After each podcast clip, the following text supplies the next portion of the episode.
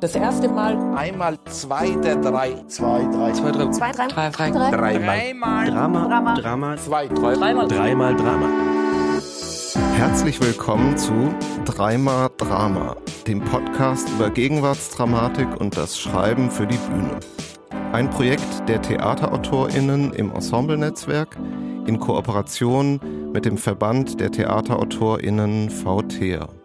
In jeder Folge des Podcasts sprechen drei AutorInnen über die Texte von drei anderen AutorInnen, die dann in der Folge darauf zu hören sind. Es geht um Literatur, um Spiel und Sprache und um das Theater. Ihr hört heute Folge 10 mit Patty Kim Hamilton. Alexandra Puisgo und Ariane Koch. Mein Name ist Hannes Becker, ich bin Autor und Übersetzer und begleite die drei im Namen des Theaterautorinnen-Netzwerks im Ensemble-Netzwerk. Und so darf ich nun diese zehnte Folge von Dreimal Drama eröffnen und das heutige Trio vorstellen und begrüßen. Ariane Koch studierte unter anderem Bildende Kunst und Interdisziplinarität. Sie schreibt Theater, Performance und Prosatexte, manchmal auch zusammen mit anderen, zum Beispiel mit der Theatergruppe GKW oder mit der Künstlerin Sarina Scheidegger. Geboren wurde Ariane Koch 1988 in Basel, von wo sie uns auch heute zugeschaltet ist, richtig? Ja.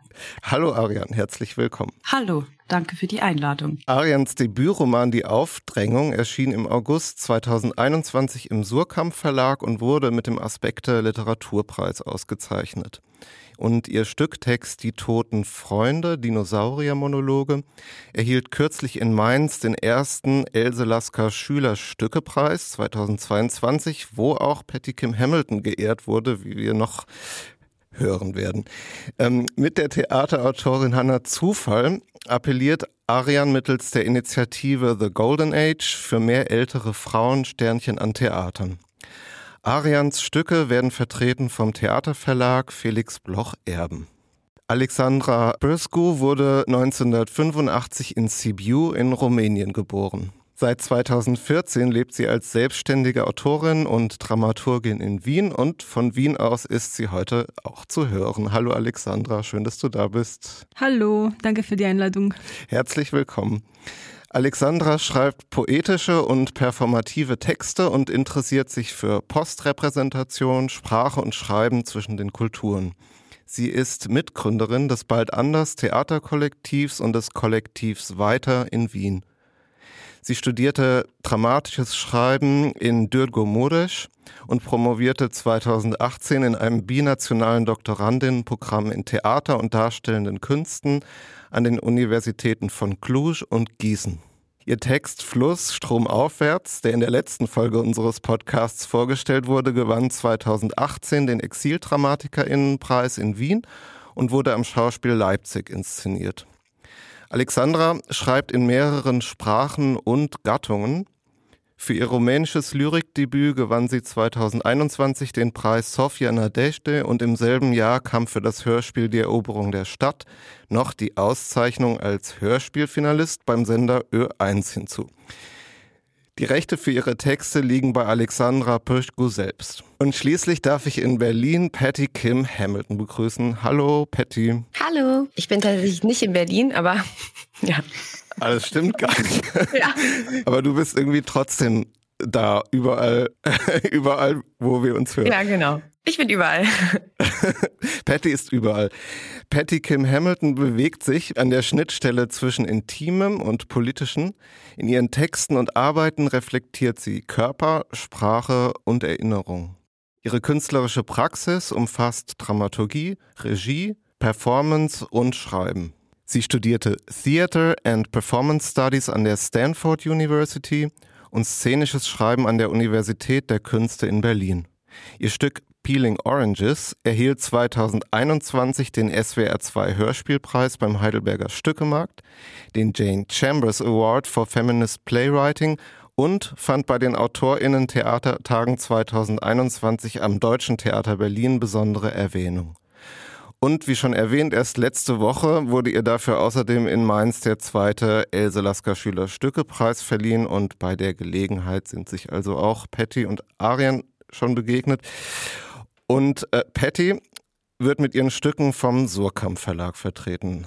Patty, herzlich willkommen. Dankeschön, ich freue mich da zu sein. Und wir freuen uns, dass du da bist. Und ähm, Patty, Alexandra, Arian, welche Stücke habt ihr drei heute mitgebracht? Ich habe das Stück Chapters von Bettina Erasmi mitgebracht. Ich werde über die Burg der Assassinen von Amir Gudarzi sprechen. Und ich habe gebracht Die Hand ist ein einsamer Jäger von Katja Brunner. Zum Loslegen haben wir einige Fragen an euch von den AutorInnen der letzten Folge.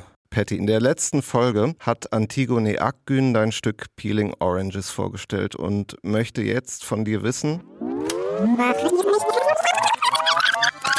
Also ich würde erstmal äh Fragen haben. Meine Frage an Patty Kim ist, für welches Publikum schreibst du eigentlich und in welchen Diskurs möchtest du mit dem Publikum treten, nachdem es ähm, Peeling Oranges gesehen hat? Wenn ich super ehrlich bin, habe ich das Stück für niemanden geschrieben. Ich schreibe Stücke nicht mit einem Publikum im Kopf, sondern schreibe einfach das Stück, was aus mir rauskommt. Und meine Gefühle dazu sind eh meistens falsch, weil ich denke, ich schreibe für Menschen wie ich, also mein jüngeres Ich zum Beispiel, mein 15-jähriges Ich, was zuerst ins Theater kam und sich auf der Bühne nicht repräsentiert gefühlt hat. Und am Ende kommen dann alte Männer auf mich zu und sagen, was für ein wunderbares Stück. Ich habe dieses Stück so geliebt. Ich habe mich so mit den Figuren identifiziert, obwohl die Figuren alle koreanisch sind und Frauen. Und das finde ich tatsächlich auch total schön und das möchte ich eigentlich weitermachen in meinem Werk, weil wir haben jetzt wie viele Hunderten von Jahren ganz bestimmte Menschen auf der Bühne gesehen und uns alle darin wiedergespiegelt gesehen. Keiner von uns war in Verona, keiner von uns ist Adliger und trotzdem identifizieren wir mit den Liebesgefühlen von Romeo und Julia. Und ich glaube, das Starke am Schreiben ist, dass man ein etwas universell schreiben kann, dadurch, dass man sehr spezifisch ist und trotzdem nicht unbedingt Menschen ausgrenzen muss. Ich glaube, es ist wichtig, dass die, dass wer auf der Bühne sprechen kann, sich eventuell ändert. Und ich, das versuche ich in meinem Schreiben auf jeden Fall anzugehen. Aber ich möchte damit auch niemanden eigentlich ausschließen, sondern eher de, das Gespräch und den Diskurs erweitern, dass wir alle über unsere Erfahrung, also unsere menschliche Erfahrung uns miteinander ausersetzen können. Und Bernhard Studler hat folgende Frage an Alexandra Pöschko. Also ich würde erstmal äh Fragen haben. Meine Frage an Alexandra, inwiefern beeinflusst Reisen dein Schreiben? Danke, Bernhard, für die Frage. Reisen bedeuten für mich, einen fixen, stabilen Punkt zu haben, zu dem man immer wieder zurückkehrt. So wie der Lachs aus Flussstrom aufwärts, der sein ganzes Leben auf die Reise nach seinem Geburtsort ist. Ich weiß nicht, ob es bei Menschen das Gleiche passiert oder vielleicht nur als Urlaubsaktivität. Aber Reise im Sinne von Weggehen, Perspektive wechseln, Verlust und Entwurzelung stellt die Grundlage meines Schreibens dar. Ich glaube, dass Schreiben eine Suche ist, niemals fest, immer in Veränderung. Esther Becker hat in der letzten Folge Arian Kochs Stück Die toten Freunde Dinosauriermonologe vorgestellt und möchte dazu von Arian wissen. Also ich würde erstmal äh Fragen haben. Meine Frage an Ariane, die Setzung Dinosaurier als Protagonistinnen, die ist ja elementar für das Stück. Und beim Lesen kann ich mir das auch wunderbar vorstellen. Bei einer Inszenierung wird das eine große Herausforderung. Hast du diesbezüglich Hoffnungen oder Befürchtungen? Danke, Esther, für die Frage. Ich glaube, es interessiert mich immer am meisten eigentlich möglichst Stimmen oder Figuren zu schreiben, die eben gerade herausfordernd sind in der Darstellung. Mir gefällt es, dass ein künstlerisches Team danach auch eine große Freiheit hat. Und das ist auch das Tolle an Theater, dass eigentlich erstmal der Fantasie keine Grenzen gesetzt sind. Also ich fürchte immer das Klischee. Also ich fürchte immer klischierte Darstellungsweisen, Vorurteile oder Stigmata. Ich freue mich auf die Texte, die ihr heute mitgebracht habt. Bei einem davon werde ich noch mal ein wenig mitlesen, ansonsten aber euch die Bühne überlassen, wie wir im Theater sagen. Allen, die zuhören, viel Vergnügen und euch dreien gute Lektüre und gute Gespräche. Ich melde mich am Schluss der Folge zurück und gebe jetzt das Wort an euch. Das erste Mal. Einmal zwei der drei. Zwei, drei. Zwei, drei. Zwei, drei, drei, drei. Dreimal. Drama. Drama. Drama. Zwei, drei. Dreimal. Dreimal Drama. Dann würde ich einmal anfangen mit dem Text äh, Chapters von Bettina Erasmi und ein kleines bisschen über Bettina. Sie ist geboren in Köln und schreibt Prosa, Lyrik, Hörspiele und Dramatik und lebt in Berlin. Chapters wurde zweimal aufgeführt. Vor der Uraufführung wurde es als Hörspiel produziert, welches bei den ARD Hörspieltagen 2014 den ARD Online Award erhalten hat. Das heißt lesen, lesen. Lesen. Lesen. Lesen. Wir lesen. Ende Mai. Ich habe jetzt meinen absoluten Lieblingsplatz in der Stadt gefunden. Ein ausgeleiertes, hellblaues Polstermöbel, groß, fett wie ein Wurm. Nachts lege ich mich quer.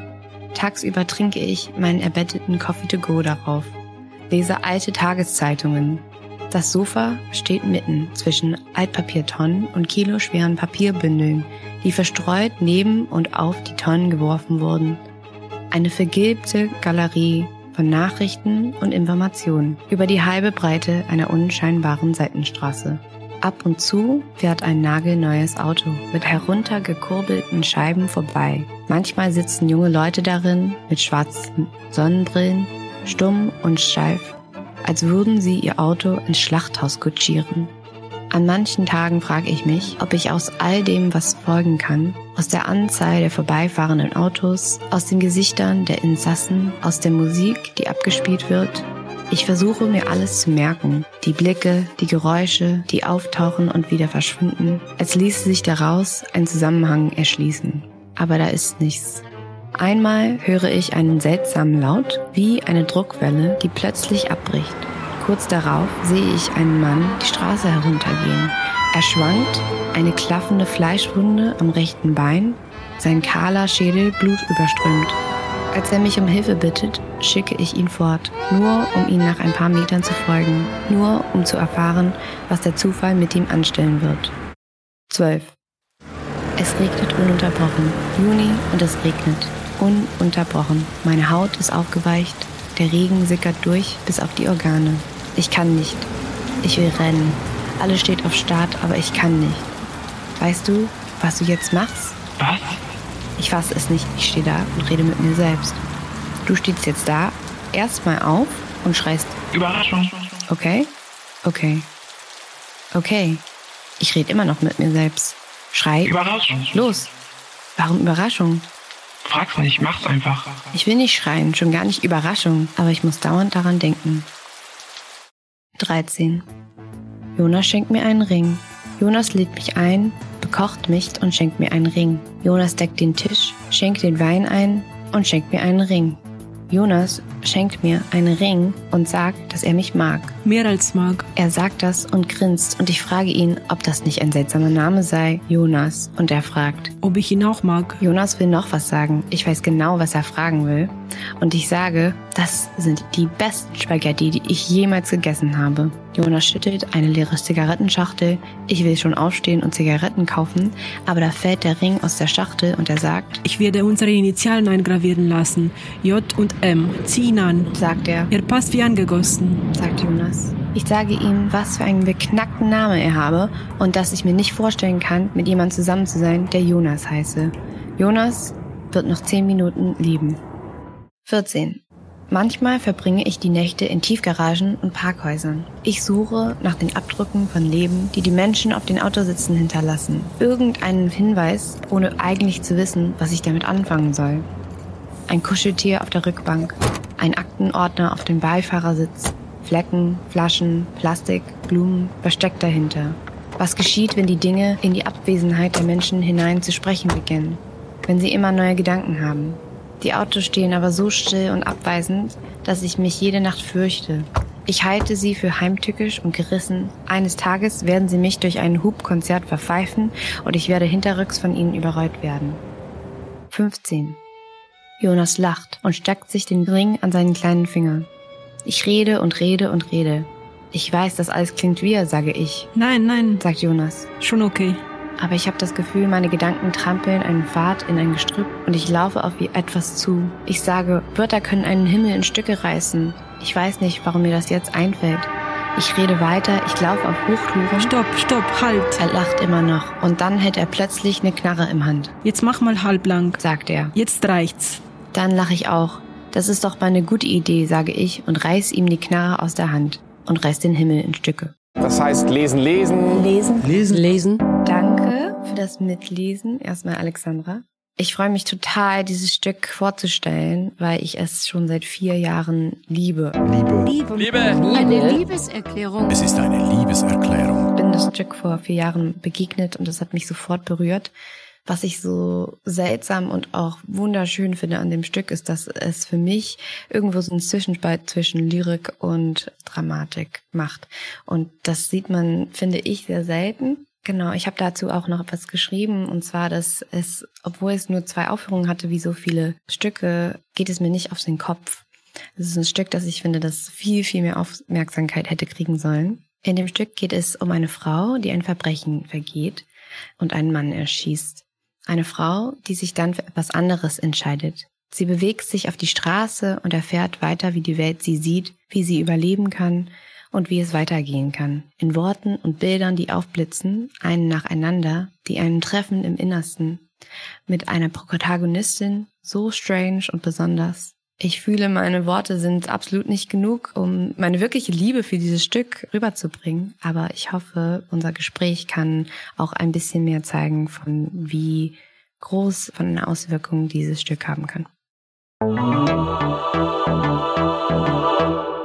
Was für Gefühle empfindet ihr zu der Hauptfigur und ihrer Welt? Ja, also erstmal danke, Patti, auch für dieses Stück, das ich vorher nicht kannte und von dem ich wirklich auch sehr begeistert bin. Und ich glaube, die Begeisterung lebt auch vor allem von dieser Protagonistin, die, die mich vor allem sehr anzieht. Ich glaube, in der Mischung aus ihrer Härte und aber auch so entschiedenen Verletzlichkeit. Und dahinter bleibt aber auch ein großes Rätsel, das wir oder ich nicht lösen kann und das fasziniert mich total. Mhm. Und mit dem Rätsel meinst du, weil wir sie nicht verstehen, also warum sie das tut, was sie tut? Ja, also ich glaube, immer wieder habe ich das Gefühl, es, es gibt Beweggründe, die ich irgendwie nachvollziehen kann aus der Vorgeschichte mhm. oder es ist ja auch eine Figur, die sich so abzuwenden versucht aus der Welt, vielleicht auch aus einer normativen Gesellschaft. Es gibt immer wieder Stellen, wo ich total viel Todessehnsucht auch mhm. reinlese oder spüre. Und ähm, dann gibt es aber auch wieder Stellen, wo ich der Figur wenig ganz folgen kann in ihren Weggründen oder in ihrer Motivation oder in ihrer Kälte oder oder eben Härte. Mir ging das genauso, äh, Ariane. Also im Sinne von erstmal habe ich so Empathie und ich weiß nicht, ob Schwärmerei oder so irgendwie. Also für diese Position äh, der Aussteigerin und wo man einfach sagen kann, ja, ich steige aus aus der Gesellschaft. Aber in derselben, also es gab auch Stellen, wo, wie du gesagt hast, auch Ariana ist, wo ich die Figur nicht verstehen konnte und was ihr Problem war. Aber ich fand es irgendwie als gutes Schreiben, weil genau die Frage macht dann den Text, dass, dass der Text weitergeht und man folgt die Figur mit diesen Frage auch im, im, im Gedächtnis um man möchte genau verstehen eigentlich, was, was ihre Gründe sind und wieso gelangt sie in dieser Situation. Genau. Und ich finde, dass, dass irgendwie die Struktur, ich, ich, ich habe so drin eine zyklische Struktur gesehen, weil es beginnt mit dieses, ähm, mit einem Treffen in einer Garage und dann endet es auch so. Und hatte das Gefühl beim Lesen, wenn man es wieder liest, dass, dass andere äh, Sachen hervorkommen, die man beim ersten oder zweiten Lesen dann nicht gemerkt hat. Und ich finde irgendwie, dass diese zyklische Struktur auch eine Antwort auf die Fragen sein kann, könnte. Ja, vielleicht ist es wichtig für die, für die Hörer auch ein bisschen von einer Synopsis zu erhalten, von was passiert. Aber ganz im Kurzen gesagt, man, man erfährt in Rückblicken, dass die Hauptfigur Maya einen Mann Jonas erschossen hat und dann danach auf die Straße gegangen ist. Und sie hat dann auf der Straße viele Erfahrungen, auch vor allem mit Männern, und versucht dann irgendwie ihr Leben auf der Straße leben zu können und benutzt auch Männer vor allem für die Sachen, die sie ihr geben können. Und das ist irgendwie total die starke, also ich finde es total stark, sie, sie entscheidet sich dafür, sie will dieses Leben und Menschen versuchen immer wieder irgendwie sie, sie davon zu überzeugen, dass sie wieder ein beziehungsweise normales Leben leben soll. Ja, und sie beobachtet einfach so viel von der Welt, dadurch, dass sie einfach draußen ist und sieht und sieht, wie die Menschen miteinander und mit ihr agieren. Ja. Genau, das habe ich auch gemerkt, dass dieses ähm, Weggehen und so schafft eine Distanz, dass man dann eigentlich die, die Sachen, an denen man eigentlich tagtäglich nicht denkt, dass dann die irgendwie in einem anders vorkommen und mir hat das gefallen und mir hat auch dieses, diese, diese Perspektive des Grenzegängers gefallen. Und ich habe, wenn, wenn es möglich ist. Ich habe eine kleine Stelle, die resümiert für mich das ganze Stück und was ich am meisten daran geliebt habe. Ich denke an Ränder, an Straßenränder, an denen die Leute ihren Wohnmüll abstellen, an meine schwarzen Fingernägelränder, an Zeitränder, wenn etwas unumstößlich zu Ende geht, an meinen Gesichtsfeldrand, meine fleischgewordenen Abstürzränder. Das ist auch super spannend, weil sie ja auch an der Rand ist.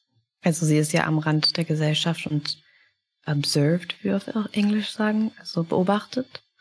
Was ich auch sagen wollte, ist, dass ich total was mich total anzieht an der Figur, ist, dass sie absolut keine Liebe empfindet für die vielen Menschen, mit denen sie in Kontakt kommt. Irgendwie ist diese Figur auch total kalt. Und vielleicht, weil die Welt sie irgendwie so stark getroffen hat. Aber das finde ich ganz besonders. Das sind halt die Stellen für mich, wo ich auch nicht, wo ich mich nicht mit ihr identifiziere oder nicht verstehen kann, wer sie ist. Dass sie einfach eine absolute Kälte hat und diesen einen Typen nach vier Pizzen fragt. Also, dass sie einfach mit ihm schläft und dann abhaut und sein Geld mitnimmt und überhaupt keine Schuldgefühle hat. Das finde ich auch irgendwie sehr stark von einer Frauenfigur, weil wir das so sehen, dass Frauen einfach das machen, was sie tun wollen und nicht unbedingt über andere und ihre Gefühle und diese ganze Gefühlswelt nachdenken. Nicht, dass diese, Gef diese Figur nicht Gefühle hat und nicht sehr feinfühlig ist, das, das überhaupt nicht, aber dass sie gegenüber den anderen Menschen einfach das macht, was für sie richtig ist, finde ich sehr besonders. Und es mündet ja dann auch in einer Art Entscheidungsmanifest. Oder so habe ich das gelesen, also ohne jetzt etwas zu spoilern wollen. Ich fand das sehr stark, dass es am Schluss so wie eine Zusammenfassung oder so eine Erkenntnis gibt in einer, ja, ich würde mal sagen, Entscheidungsaufzählung, die sehr stark mhm. ist. Ich habe aber auch das Stück jetzt beim, also als ich es jetzt zum zweiten Mal gelesen habe, wie ein bisschen therapeutischer verstanden. Also, dass natürlich diese, dieses Abwenden von der Welt vielleicht schon auch eine Flucht ist von einer kriminellen Tat, die sie begangen hat, nämlich den Freund erschossen. Also es ist geht auch um Gewalt. Also er hat sie bedroht und es, äh, die Szene endet darin, dass sie ihn erschossen hat. Als sie danach auf der Straße lebt und sich ja nicht verliebt, aber wieder in eine Art äh, Beziehung begibt mit einem Polizisten, gibt es eine Art Wiederholung. Das mhm. ist vielleicht auch das, was Alexandre so als zyklisch bezeichnet hat. Gibt diese Wiederholung eigentlich der Gewalt, der Szene mit einer Pistole und sie schafft es dann aber auch, diese Gewalt abzuwenden mhm. und ist danach irgendwie frei mhm. oder geheilt vielleicht. Mhm. Ja, und was ich an beiden Stellen total toll finde, ist, dass es auch nicht so auserzählt ist. Also wir haben ja diesen Abschnitt jetzt gerade gelesen, wo uns gezeigt wird, dass äh, Jonas ihr gegenüber gewaltvoll ist und sie eigentlich androht. Aber das wird nie so explizit gesagt und trotzdem haben wir es alle verstanden. Das ist, glaube ich, was an der Sprache so besonders ist, ist da durch Bilder wie zum Beispiel der Himmel zerreißt, verstehen wir alle, dass sie ihn erschossen hat. Genau, was ich noch zum Ende fragen würde, ist, habt ihr da noch letzte Gedanken oder also was ihr irgendwie Bettina sagen wollt? Ja, ich hätte noch einen Gedanken, der eher anknüpft an Bilder, die du angesprochen hast, Patti. Und ich glaube, ich fand immer wieder total schön, dass diese Figur eben dadurch, dass sie auf der Straße lebt, einfach auch so diesen Bildern ausgesetzt scheint und überhaupt in Berührung kommt eigentlich mit dem. Und ja, fand ich auch sehr stark. Was mir ganz viel gefallen hat und was ich, aber ich bin mir nicht sicher, ob das so ist. Ich habe das so äh, drin gelesen. Stilistisch so und äh, auch vom Thema her hat, hat es mich ganz viel an den ähm, Beat Poets erinnert und so. Ich habe das, wie das angefangen hat und so, habe ich sofort so diese Idee eines Road Movies gehabt. Aber dann, das passiert, das wird ganz am äh, Anfang auch dekonstruiert, weil da gibt es diese Szene, wo, wo, wo sie, wo die Stimme dann als eine äh, berühmte Schauspielerin äh, verwechselt wird und sie sagt dann, also sie sie lehnt das ab und sie sagt, ja, ich weiß nicht, ob was, was das jetzt war, aber wenn das eine Chance war, dann habe hab ich die Chance verpasst. Und ich habe so drin gelesen, auch so ein, ein bisschen Meta, Metadiskurs im Sinne von, von Literatur und was, was es äh, heißt, dann ein Außenseiter zu sein, ja, und was, was es für eine weibliche Stimme, das, wo sich eine weibliche Stimme dann positionieren könnte mhm. und so. Und ja, vielleicht auch jemand, der oder die nicht so in den klassischen dramatischen Stil schreibt von Dialog, Dialog, äh, Dramabogen oder so. Oder sogar in dem Stil, der halt gerade in, in Deutschland oder im deutschsprachigen Raum gerade so beliebt ist. Also dass es irgend, das Chapters wirklich nur so kleine Chapters ist von langen Gedichten oder Beschreibungen, ähm, ist ja auch eigentlich eine Außenseiterart zu schreiben. So. Mhm. Oder ein Außenseiterblick auch. Ja, das hat mich auch, das war auch eine Frage, wieso heißt es Chapters auf Englisch und nicht ja, Kapiteln oder und das hat mich auch also so zum zur Literatur und zum amerikanischen so wie Szenen eines Films eines ja.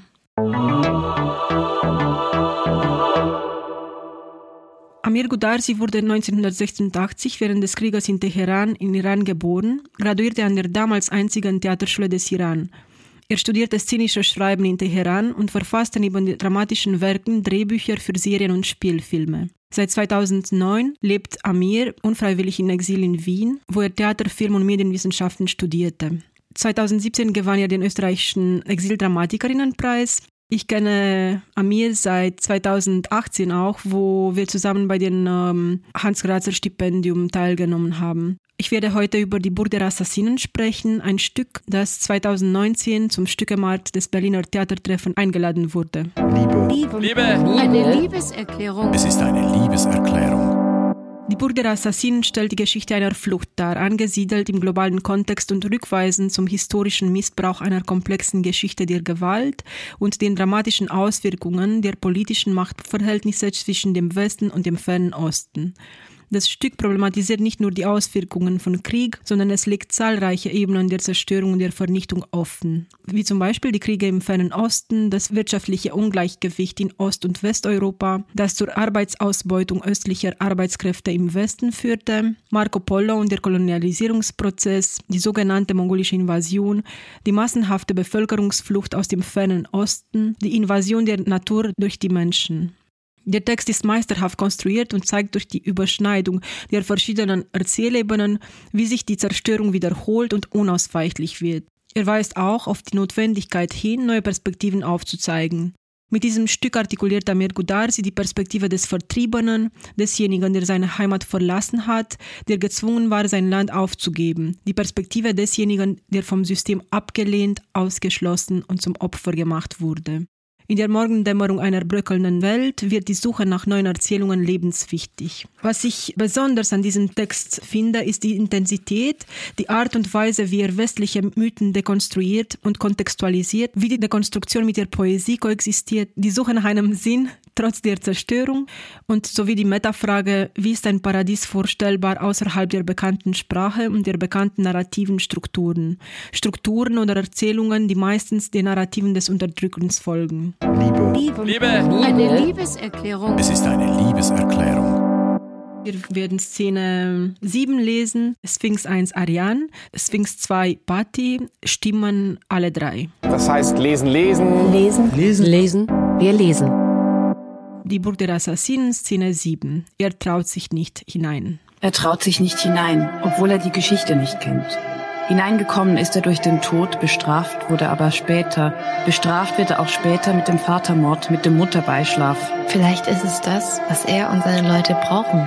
Vatermord. In seinem Land und in der Geschichte dieses Landes werden die Sohne durch ihre Väter ermordet. Deswegen muss er das Tor passieren. Will er den Ablauf der Geschichte ändern? Ist es ihm bewusst, worauf er sich einlässt? Das Passieren ist aus unserer Sicht immer freiwillig. Vielleicht will er gar nichts ändern, außer sein Leben. Passieren will er nur, damit er endlich wo ankommt, wo es ein Leben für ihn gibt, um dem Tod zu entgehen, der für die Menschheit bestimmt ist. Vielleicht ist das der einzige Weg für ihn. Oder das ist nur sein Schicksal. Er glaubt vielleicht nur, dass der Weg hier der einzige für ihn wäre. Das Schicksal schickt ihn zu uns. Er wird vielleicht die Frage beantworten und anders bestraft werden, nicht mit dem sofortigen Tod. Lebendig durch das Tor kommen heißt den Vater töten und mit der Mutter schlafen. Vielleicht treibt sein Trieb ihn hierher. Vielleicht wird er das Tor passieren, den Tod, den wir ihm aufzwingen mit unserer Frage, überleben. Sag ihnen, dass wir hier immer arbeiten müssen. Sag ihnen nicht, dass wir hier nicht immer arbeiten müssen. Sag ihnen, dass wir kaum Urlaub haben. Sag ihnen nicht, dass wir hier viel Urlaub haben. Sag ihnen, dass Skifahren sehr schwer ist. Sag ihnen nicht, dass Skifahren nicht schwer ist. Wenn er den vorgesehenen Tod durch seinen Vater überlebt, ändert sich vielleicht die Geschichte seines Landes oder zumindest seine eigene Geschichte. Heilend ist das Tor nicht. Es kann nur tötend sein, sonst wären alle, die durch das Tor gegangen, geheilt. Aber das ist nicht das einzige Tor. Von jeder Richtung gibt es ein Tor. Deswegen gibt es auch so viele wie ihn. Geheilt wurde aber kaum einer. Euer Aussehen verändern wir. Eure Arme zu Flügel verwandeln wir. Nach unten fliegen nun noch tiefer. Ins Haus der Dunkelheit. Wo der Tod wohnhaft ist. Geh in dieses Haus hinein. Das kein Hausbetreter jemals verlassen kann. Geh diesen Weg entlang. Den niemand zurückgehen kann. Den Weg, der nur nach links abbiegt und nie nach rechts. Der Staub der Welt wird zu seiner Suppe. Sein Essen Leben. Wie Vögel sind alle hier bedeckt mit Federn. Licht sehen sie keins, nur die dichte Dunkelheit. Das heißt lesen, lesen. Lesen. Lesen. Lesen. Vielen Dank fürs Lesen. Ich werde also kurz über die Szene ähm, kurz etwas sagen. Die Szene, die wir gerade gelesen haben, zeigt uns die beiden Sphinxen, äh, die den Eingang zu einer anderen Welt bewachen. Ihr Dialog bezieht sich auf den Mythos von Ödipus, der versucht, seinem vorhergesagten Schicksal zu entkommen und der schließlich sein Schicksal erfüllt, indem er seinen Vater tötet und seine Mutter heiratet. Die Szene wiederholt sich im Laufe des Stückes und zeigt jedes Mal eine kleine Veränderung, wobei eine der Sphinxen ihre Meinung ändert über die Notwendigkeit, den Protagonisten daran zu hindern, dass er die Schwelle überschreitet und ihn so von der Ausübung des Verbrechens abzuhalten oder ihn durchzulassen und ihm selbst zu überlassen, was er tun wird. Ich habe diese Szene gewählt, weil sie thematisch, aber auch strukturell das Wesentliche des Stücks enthält, oder für mich, die Reproduktion von Missbrauchsstrukturen. Die Hauptfigur wird mit den Sphinxen konfrontiert und kämpft um sein eigenes Leben, für die eigene Geschichte, für den eigenen Schicksal. Durch das ganze Stück zieht sich diese Verschiebung und Neuinterpretation bekannter westlicher Mythen. Ich wollte euch fragen, wie habt ihr diese Szene äh, gelesen und die Rolle der beiden Sphinxen verstanden? Ja, vielen Dank für das Stück. Ich habe die Sphinxen als eine Art von GrabwächterInnen, aber auch GrenzwächterInnen verstanden oder die quasi metaphorisch auch dafür stehen. Eigentlich eine Art von Asylverfahren oder eine Asylbefragung vorbereiten. Ja, ich finde die, also sind ja die klassischen Türsteher so was auch ein Metapher ist für alles Mögliche, also für alle möglichen Verfahren, Bürokratien, wo man vor jemand steht und der muss dir einen Stempel geben oder nicht. Also das ist, glaube ich, schon für mich ein sehr klares Metapher für Menschen, die dir im Weg stehen, um das zu kriegen, was du brauchst. Vor allem auf irgendeine Art von Grenzbewegung oder Bewegung von einem, einem Ort ins nächste. Und was auch an diesen zwei Figuren auch so interessant ist oder so, was sie aussagen, ist ja, dass sie, das ist ja dieser Mythos von, man muss da irgendeine Frage antworten und wenn man die Frage nicht richtig antwortet, wird man sofort getötet. Und dass auch diese, diese Gefährlichkeit von dieser Entscheidung überhaupt, diese Grenze anzutreten, auch mit beinhaltet ist in dieser Geschichte. Das finde ich auch schön bei Bild. Also das sind ja auch ganz ähm, quasi kraftvolle Monumente, die eigentlich schon viel älter sind als wir mhm. Menschen, also die quasi auch alle überdauern und nicht verrückbar sind. Also mhm. und wir begegnen dann ja später auch im Stück nochmals anderen quasi so monumentalen Naturgewalten, die die Menschheit überdauern. Ich finde auch in dieser Szene natürlich sehr frappierend, dass auch immer quasi über ihn gesprochen wird. Also die sprechen eigentlich ihn nicht direkt an und das ja auch sinnbildlich für den Umgang mit Geflüchteten beispielsweise oder Menschen, die zu einer Grenze kommen und wie die auch behandelt werden. Mhm. Ich finde, es ist so ein, ein, ein, ein Versuch, so, also irgendwie eine, eine Geschichte zu finden, seine Narrative zu verändern und ja, zu sehen, ob in der ganzen Wiederholungsprozess, ob es eine Chance, Chance gibt, irgendetwas anders zu machen. Und deshalb finde ich die nächste Szene auch sehr, in der nächsten Szene hat die Hauptfigur das Wort, ein anderer Er heißt die Figur und wird von Hannes gelesen. Und die Stimmen auch von uns drei. Das heißt lesen, lesen. Lesen. Lesen. Lesen. Wir lesen. Szene 9 in Osteuropa unterwegs. Je mehr ich mich dem Kern dieses Kontinents annähere, desto weniger sehe ich das vorgestellte Paradies. Flachland sehe ich Berge und Melonen, unterschiedliche Melonen aber. Wasser, Honig und Zuckermelonen. Maisfelder gibt es auch ab und zu. Wie ein Geldautomat sehen mich die Menschen hier und Geld wollen sie nur. Gedroht haben sie mir ein paar Mal die Polizei anzurufen, damit ich ihnen Schweigegeld gebe. Vorgestellt habe ich mir diesen Ort anders, weil er auch immer anders beschrieben wird. Im Überfluss leben die Menschen hier, dachte ich. Deswegen teilen sie auch gerne. Aber sie teilen nicht, sie fordern nur von den anderen, alles zu teilen. Sag ihnen, dass niemand hier teilen will. Sag ihnen nicht, dass hier geteilt wird. Sag ihnen, dass hier unser Land ist. Sag ihnen nicht, dass hier auch ihr Land sein wird. Sag ihnen, dass sie hier keine Zukunft haben werden. Sag ihnen nicht, dass sie hier zu unserer Zukunft werden. Am Anfang und bevor ich diesen Menschen begegnete, dachte ich mir, sie wären gute Menschen, weil sie ihre Friedhöfe auf Berge stellen, damit ihre Vorahnen auf sie schauen, damit sie den Tod immer vor Augen haben und einander nicht schlecht behandeln. Die Ahnen liegen da oben und schauen auf die Städte. Alles beobachten sie, genau so wie man sagt, dass Gott von oben beobachtet. Nach der Begegnung mit den Menschen habe ich angefangen, sie zu meiden. Durch die Berge ging ich immer dort, wo Friedhöfe sind. Als ihr vier Doppeltage weit gedrungen, Dicht ist die Finsternis, kein Licht ist da. Nicht ist ihm vergönnt zu sehen, was vorne und hinten liegt. als ihr fünf Doppeltage weit gedrungen, Dicht ist die Finsternis, kein Licht ist da. Nicht ist ihm vergönnt zu sehen, was vorne und hinten liegt. als ihr sechs, Eine Grenze musste ich wieder hinter mir gelassen haben, weil die Melonen hier wieder andere Farben haben. Auf welcher Seite des Flusses soll ich bleiben? Rechts oder links? Welche Seite hat bessere Menschen? Nach Tod riecht noch immer der Fluss nach Leichen. Wie viele haben den Fluss in den Tod passiert? Welche Seite war die Seite des Todes? Beide Seiten? Soll ich im Fluss, im Tod bleiben? Das heißt lesen, lesen. Lesen? Lesen, lesen, Ich hatte da noch eine zweite Frage. Es gibt verschiedene Erzählebenen, die da sind. Einerseits die, die Flucht dieser Figur nach Europa, nach Westeuropa. Auf dem Weg trifft er dann zwei Sexarbeiterinnen aus äh, Osteuropa und das öffnet dann auch eine Diskussion über Flucht und Migration.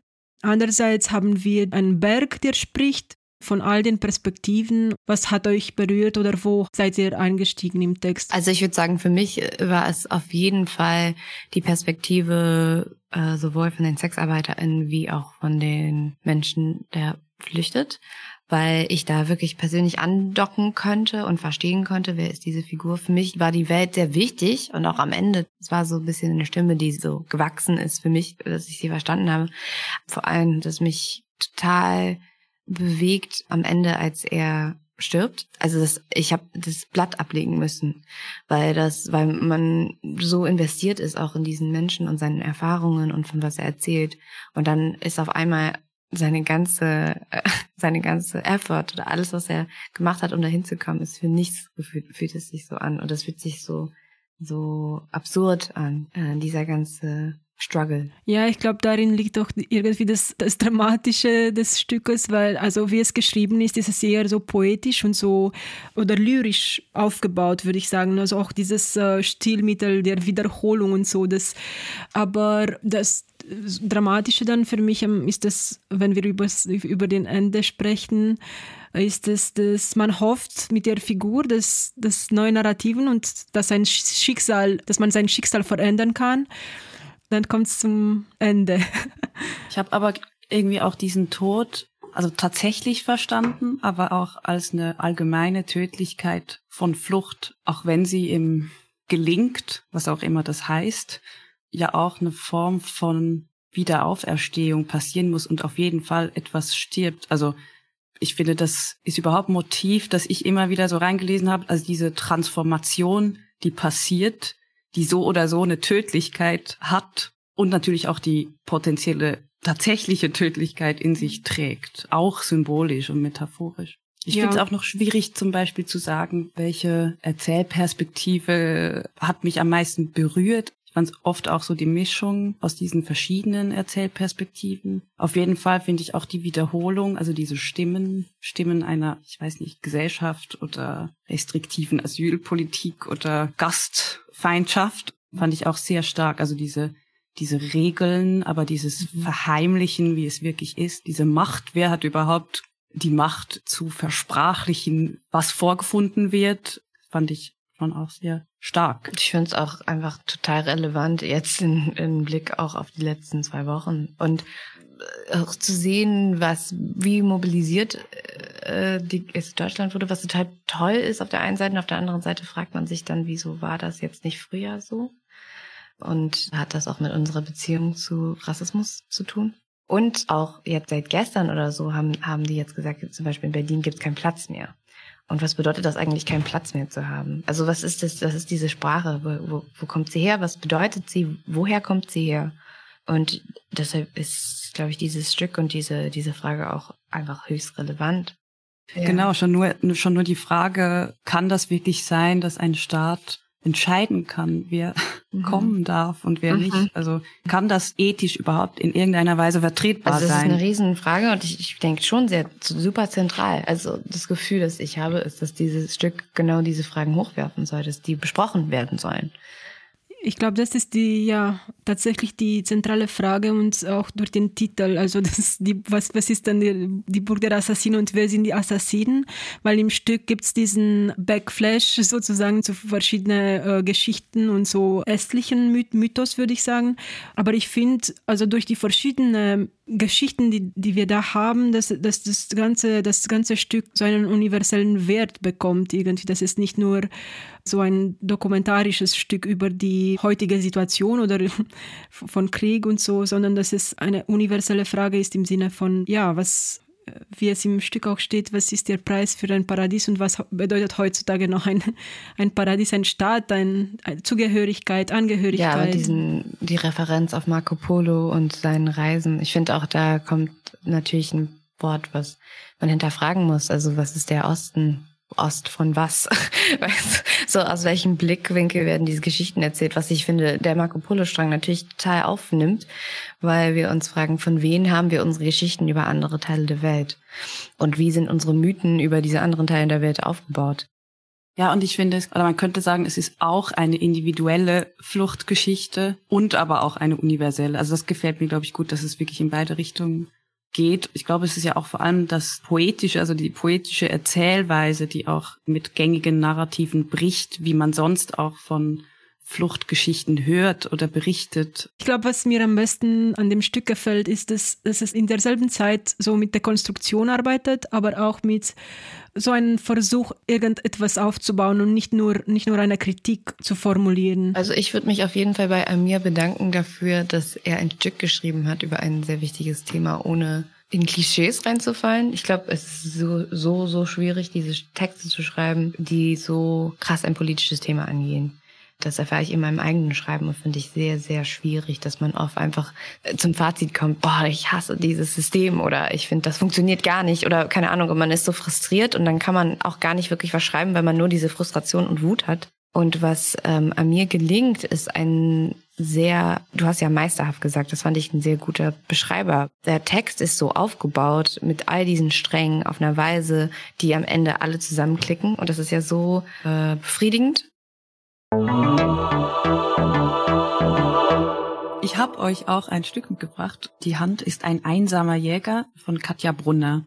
Katja Brunner wurde 1991 in Zürich geboren und hat in Berlin szenisches Schreiben studiert und in Biel literarisches Schreiben. Ich lese gerade kurz was vor, was die NZZ geschrieben hat über Katja Brunners Sprache vor allem.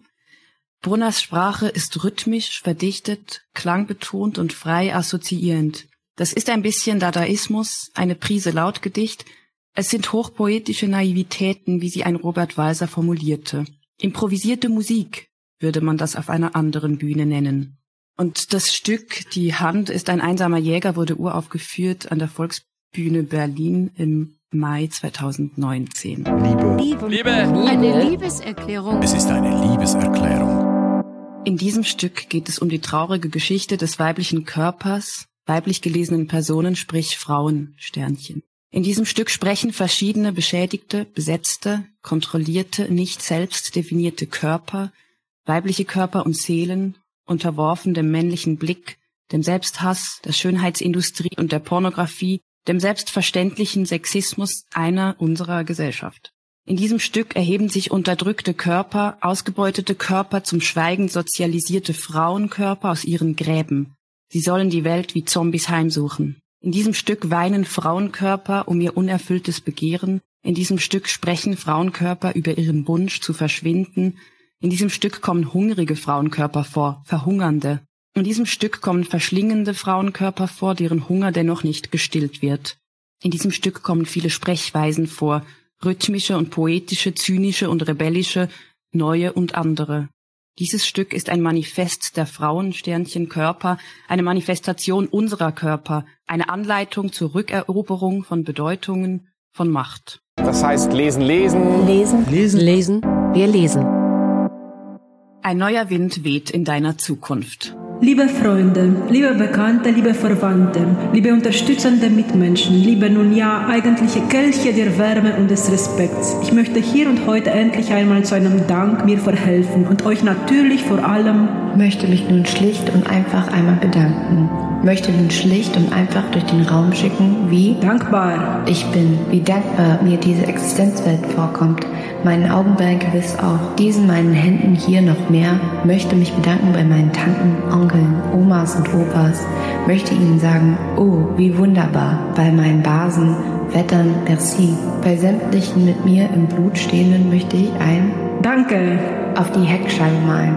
Oh, danke, dass ihr auf mich geschaut habt, mich dynamisch gefördert habt, mir eine Welt und Welt sich vermittelt habt, eingegeben habt in meinem Körpergestell, ich habe heute die Dankbarkeit kühl gestellt, damit man sie heute plappen lassen kann. Danke, dass ihr mir fortwährend vermittelt habt, dass ich etwas sein und werden könnte und dass in dem, was ich würde, kaum Potenz liegt.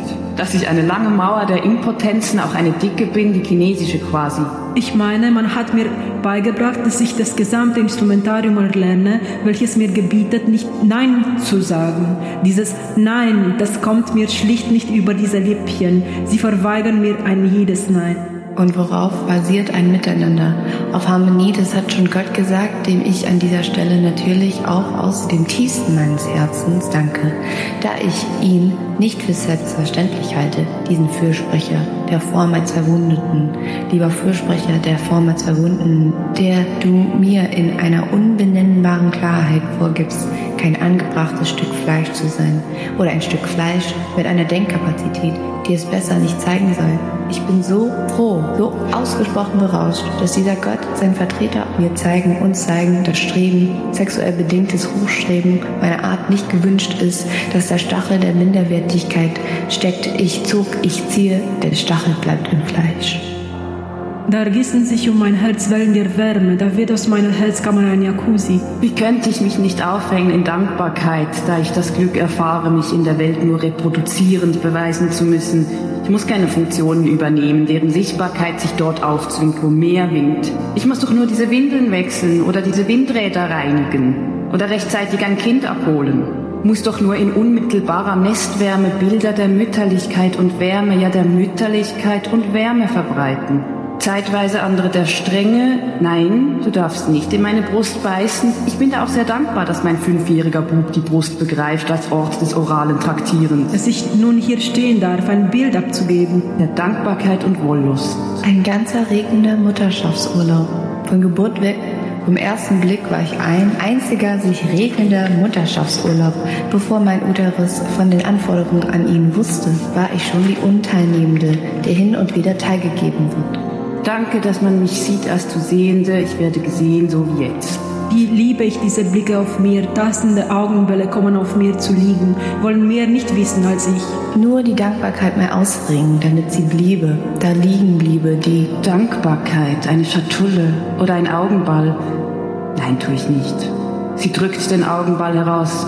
Doch, sie drückt ihr Auge augenhändig aus dem Kopfgestell eine Opfergabe der eigenen Dankbarkeit. Hauptsache in mir tief gefroren ist die Gewissheit, ich werde gesehen. Ich sehe nicht. Uraltes Spiel, meine Selbstwahrnehmung gilt hier nichts. Ich werde gesehen. Ich sehe nicht, wenn überhaupt noch. So wieder verrichte ich die Arbeit derer von mir. Was ich einfordern kann, ist ein Danke. Eine Danksagung. Also danke, Mutter. Ja, danke dir auch, dass ich Hüterin bin, die so wenig Eigenes zu hüten hat. Nur das, was ausfliegen soll. Beschmiere mich doch mal wieder, gelobter Ehegatte. Beschere mich doch mal, Teilzeit, Vati. Beschere mich doch mal, Wochenendfreund, du Patchwork-Gott. Besame mein Innerstes mit deinen weisen Worten. Selbst wenn du einer bist, der die Birkenstöcke liebt. Selbst wenn du einer bist, der das gesamte Alnatura-Sortiment auswendig aufzählt. Teilweise gerne die Dinkelkisten meiner mir angeborenen Kinderheiten ganzheitlich aufschüttelt. Selbst wenn du ein solcher Mannesmann bist, der freizeithalber Alpaka-Uniformen für seine Liebsten strickt, dann danke ich dir. Selbst wenn du ein Manschettenknopf tragender Ächter der Ungleichmäßigkeiten des Lebens bist, so verlege dich in mich. Oh, soll ich rufen am Küchentrog stehend. Oh, soll ich rufen, oh, besame mein Innerstes, denn ohne dich, da bin ich nicht. Mich ohne dich undenkbar, nicht zu erdenken. So eine Hirnverrenkung, ein Rippenschweinchen. Das kann kaum sein ohne dein Zutun. Danke. Das heißt lesen, lesen. Lesen. Lesen. Lesen. Ja, vielen herzlichen Dank fürs Lesen. Danke. ähm, ich habe die Lesestelle ausgesucht, weil, weil ich auch finde, es ist eine Art von Höhepunkt des Stückes oder vielleicht auch dort, wo ähm, am ehesten auch ähm, ein, ein Aufstand zu spüren ist. Und deshalb würde ich gerne eine Frage stellen, die auch gleich anschließt äh, an diese an diese Stelle.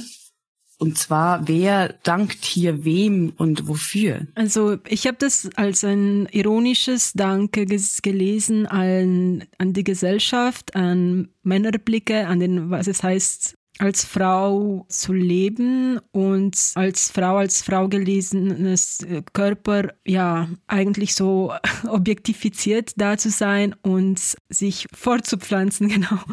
Das, das habe ich so verstanden. Eine große Kritik, Ironie und auch ganz humorvoll, finde ich. Eine Kritik an dieser äh, Gewalt. Ja, das ist ein Danke, das so, so sehr beobachtet auch. Also das ganz, das in den Danke sagen uns auch so viel zeigt. Also das zum Beispiel am Ende, ich lache jedes Mal mit den Natura-Sorten und den Alpaka-Pullovern, weil ich mir denke, ja genau, das sind halt jetzt die Männerbilder heutzutage, wo, wo halt gesagt wird, ja, aber ich bin doch nicht so wie, bin doch nicht patriarchal, so.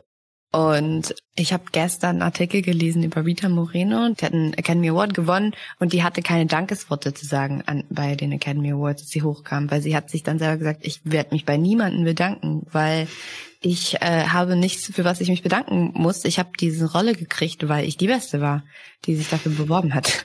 Und natürlich hat das auch viel mit Rassismus zu tun. Die äh, ist halt die erste Latina, die jemals diesen Preis gewonnen hat. Und ich denke, das ist eine andere Herangehensweise. Also entweder dankt man niemand oder man dankt alle. Und das sind eigentlich so zwei Stränge von demselben Gefühl. Von warum muss ich mich eigentlich bedanken? Und ich hasse das ja auch persönlich selber. Grundsätzlich sich generell zu bedanken und sich irgendwie niederzuknien anderen gegenüber. Danke, dass ich diesen Raum aufnehmen darf. Und versuche das so gut wie möglich zu vermeiden. Deshalb fühle ich mit, mich mit der Stelle auch total dieses Unwohlsein, weil das für mich so voll in die andere Richtung geht. Aber dadurch, dass es so stark in die andere Richtung sich dreht, hat man natürlich nochmal dieses Ver Verfremdungsgefühl und kann das nochmal klarer sehen und analysieren und sich überlegen, ja, warum ist das so?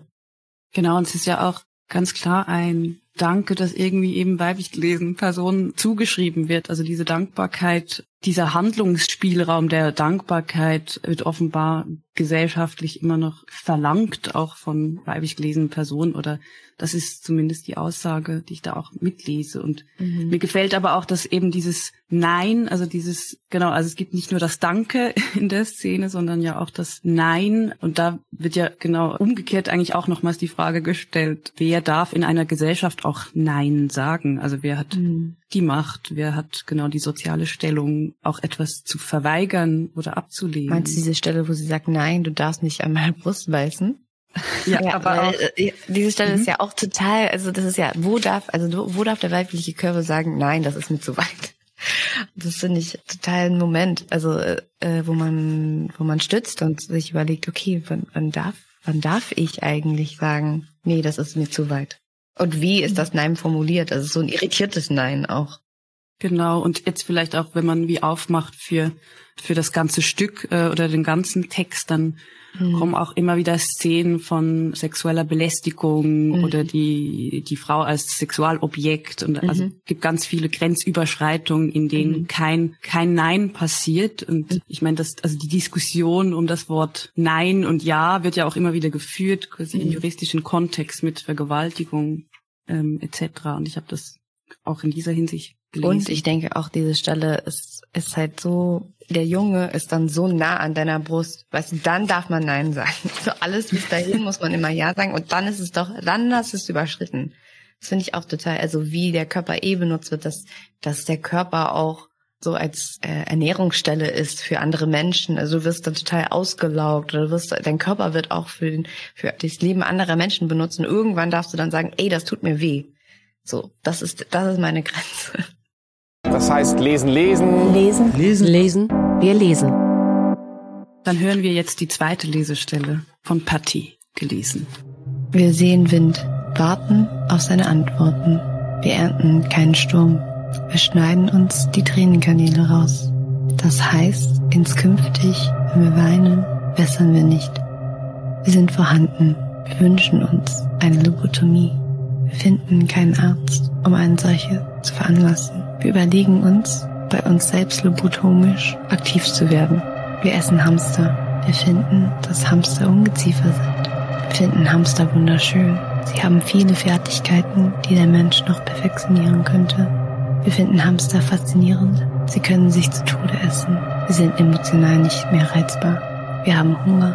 Auch Hunger geht irgendwann vorbei. Zelda findet es ungut, dass wir uns die Tränenkanäle durchtrennt haben. Ihre Reue spüren wir immer, wenn sie zu den Schlafstunden nicht schläft, sondern sich ihr Oberkörper krümmt, bis Teile davon zucken. Ihre Hände sind vor ihrem Gesicht. Ihr Gesicht macht nichts Warmes. Sie führt ihren Finger in den Mund. Sie leckt ihre Finger. Sie hat einen bewegungsfreudigen Mundraum, einen berührungsfreudigen Rachenraum. Das Schlimme am Hunger geht irgendwann vorbei. Nur schade ist, wenn man keinen Speichel mehr hinträufeln kann. Das heißt lesen, lesen. Lesen. Lesen. Lesen.